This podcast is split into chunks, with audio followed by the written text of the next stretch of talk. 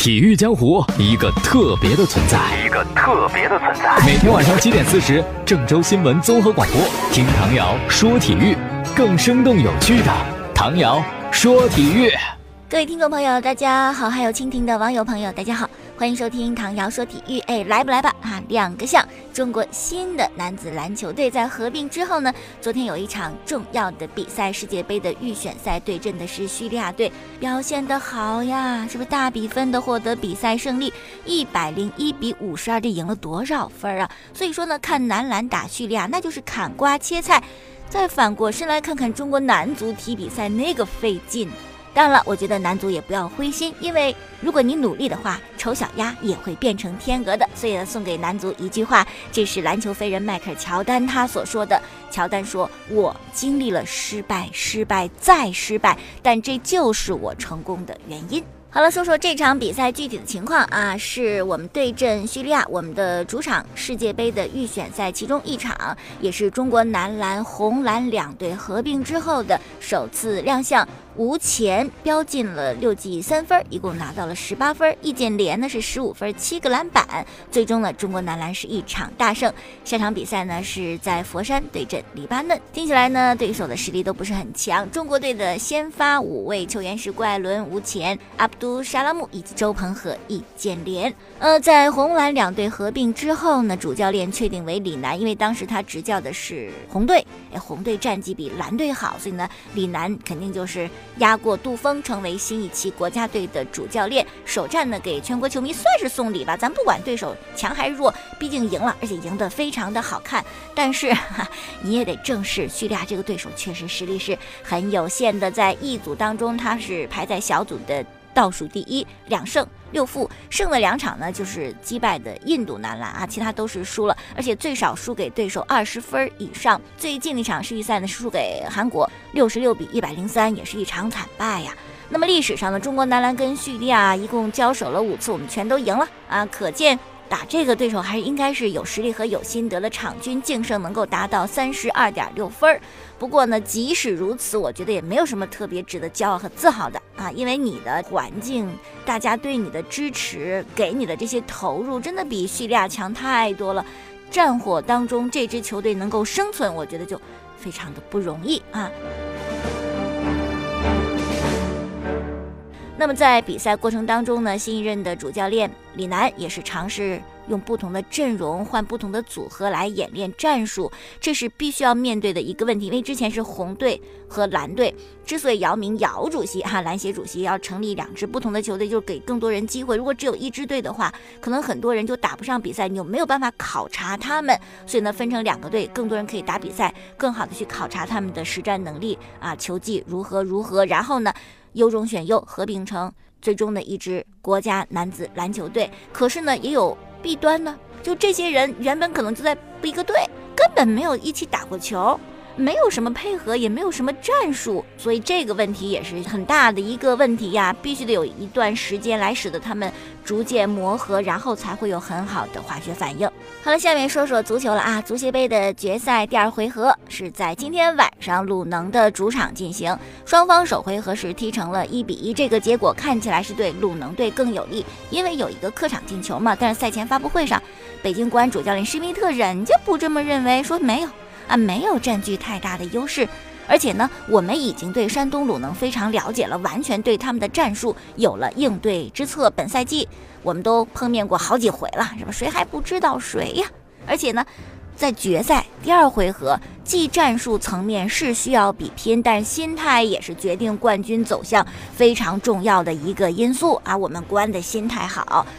但你心态再好，也挡不住现实是比较残酷的。为什么？因为北京国安的核心奥古斯托有伤在身呢，是跟着到了济南，但是能不能够在今晚比赛当中出场，这个还得是赛前教练呢跟队医啊再沟通沟通，视情况决定。所以这是一个未知数。呃，事实上呢，奥古斯托的这个伤啊不是特别的乐观，因为昨天的踩场训练他就没有出场嘛，让他静养，以免再出意外。除他之外，还有索里亚诺。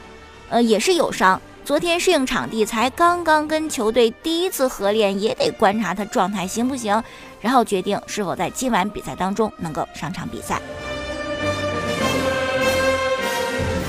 这是北京国安在赛前发布会上透露出的一些消息。稍前结束的是主队鲁能的赛前发布会啊，主教练李霄鹏也谈到了决赛时候这个压力，他说是压力肯定是很大的啊，但是我们呢一定要。正视这种压力，要临场发挥好，要有一个特别好的心态。但是毕竟是主场，有时候主场它也是一把双刃剑。主场球迷给你加油助威啊，需客队什么什么的。但主场你也对自己有一个紧箍咒似的东西，那绷着，你不赢怎么办呢？给球迷怎么交代呀？如何如何的，是吧？所以呢，双方是都有压力的。此外，关于这个啊，客场一进球。李霄鹏说的话，我特别同意。他的话就是：客场平局拿一客场进球，就这点优势不够塞牙缝的，一个进球算什么呀？分分钟可能北京国安就能追回来，所以一定要不要太过乐观。嗯，不乐观也许有助于鲁能队能够在主场问鼎足协杯的冠军。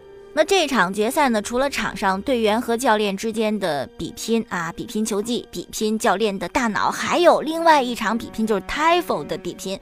我们在前几天节目当中专门介绍过，Tifo 来自意大利啊，就是那个看台上主队球迷给球队助威的那个大型的拼图，也可以是旗帜啊，什么海报什么都行啊。现在花样种类特别的繁多。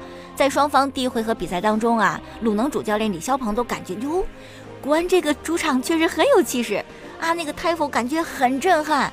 哎呀，如果中国足球都是这样的氛围，那么我们可能距离腾飞也就很快了嘛，哈，就不远了。他也说，希望回到我们的主场，也能营造这么好的一个不比国安差的氛围。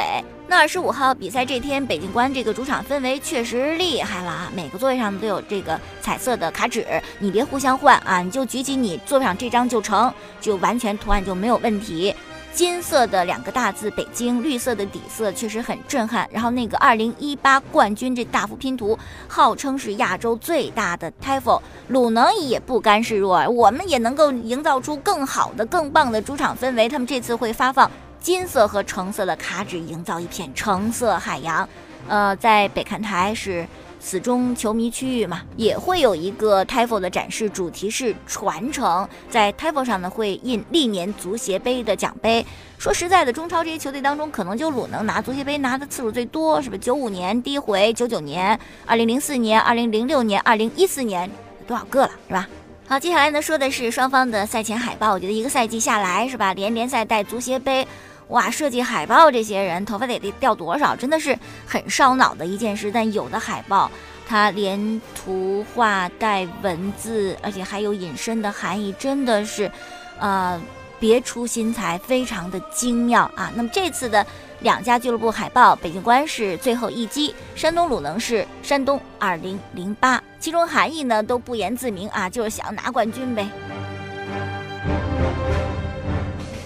过呢，相比北京观这个场上氛围那么火爆，球市就感觉很一般啊。这个球票价格呢是一百八到三百六，开赛前半个小时吧，你还可以买到平价票，或者就是黄牛手里边稍微高那么一点点。而且比赛你会发现这个工体没坐满，主席台左右两侧都有大量的空座位。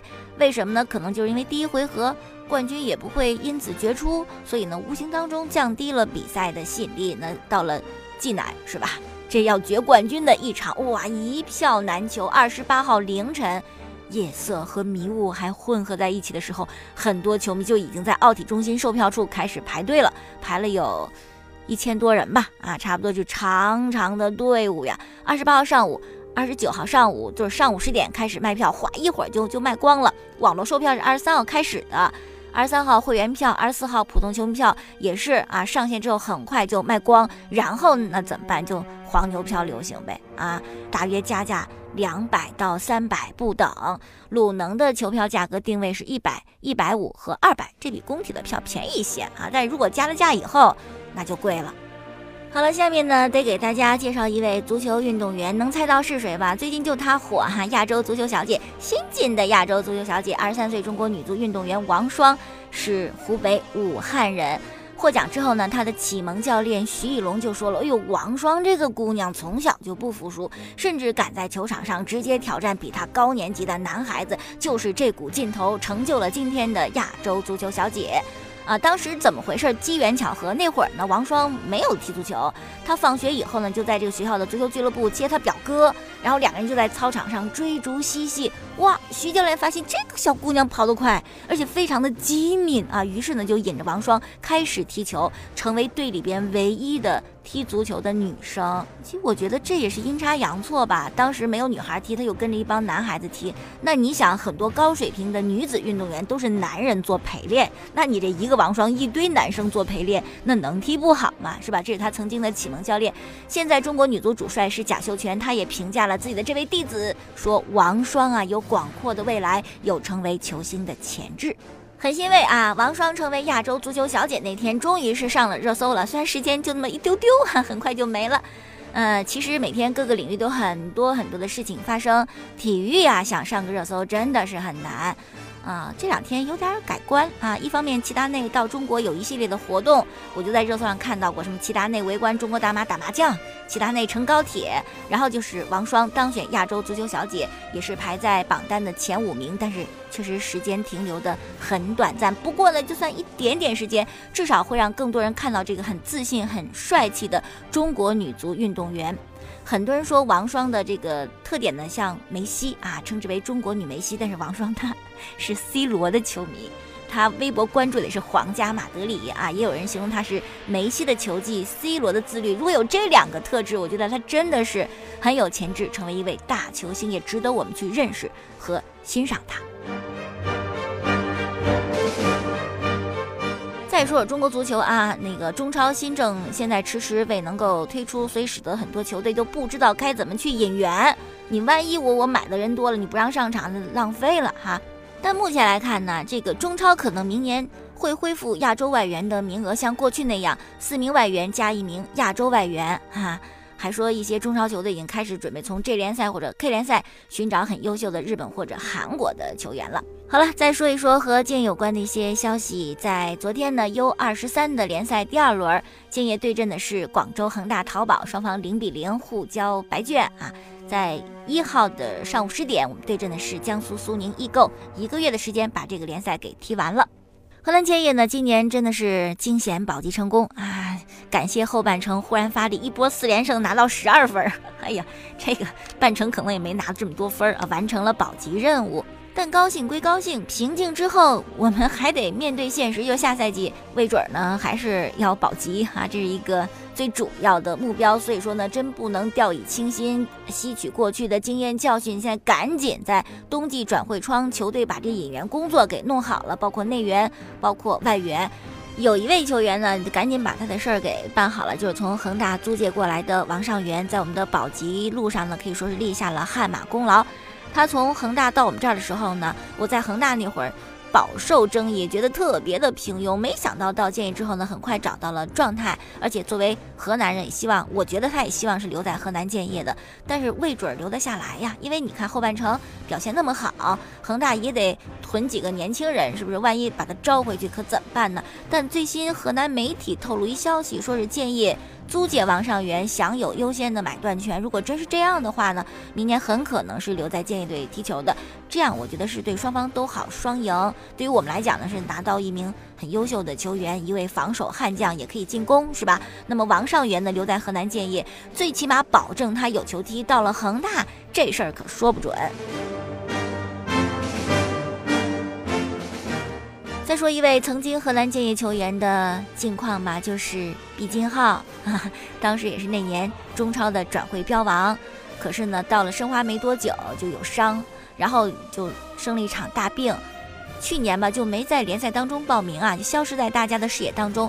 但最近情况看起来恢复的不错，好像还参加一好朋友的这个婚礼啊，应该说有希望重回绿茵场。毕金浩。辽宁大连人，一九九一年出生，一米九零，啊，中锋、中后卫两个位置，头球能力特别好。虽然离开我们建业，但毕竟曾经是河南建业的人，我们也为他送上祝福。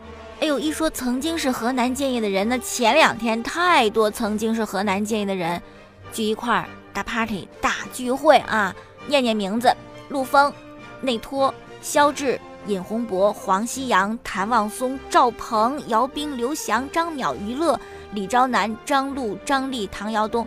哎，我觉得哪位球迷如果是能参加这个聚会，见到他们，实在是，哎呀，太好了，太好的一段经历了。我我现在念到这些名字，心里面真的是不一样的感觉。也许他们都不是那种顶尖的球星，但在河南球迷心里边，绝对是群星璀璨，可以组建建业历史上最最最最豪华的一套阵容。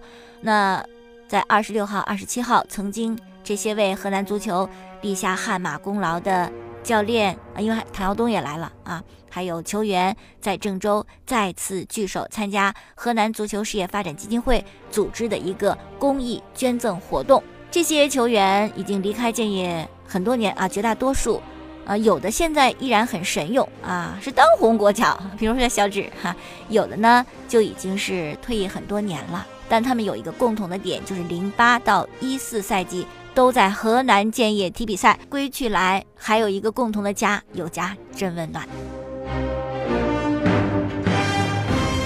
好了，最后时间呢，加快速度，咱们说点别的消息。苏州太湖马拉松呢，这场比赛引发一些争论，就是在快到终点时，有志愿者给中国选手何引力递国旗，两次递国旗打乱何引力节奏，导致呢最终获得亚军啊。在昨天，中国田协约见了这个赛事的主办方，说任何仪式不得影响比赛，不能影响选手的公平竞争。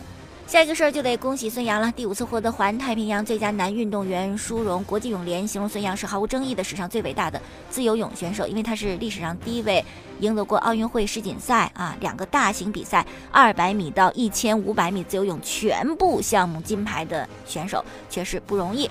另外，今天的南美足协官方宣布，南美解放者杯第二回合的比赛要在。皇马的主场伯纳乌进行，时间是十二月十号凌晨三点三十分。本来南美足协是倾向在多哈踢比赛的，因为经济上，卡塔尔说我支持你们，给你们支付一千四百万欧元，然后呢给两支球队各四十人免费接送。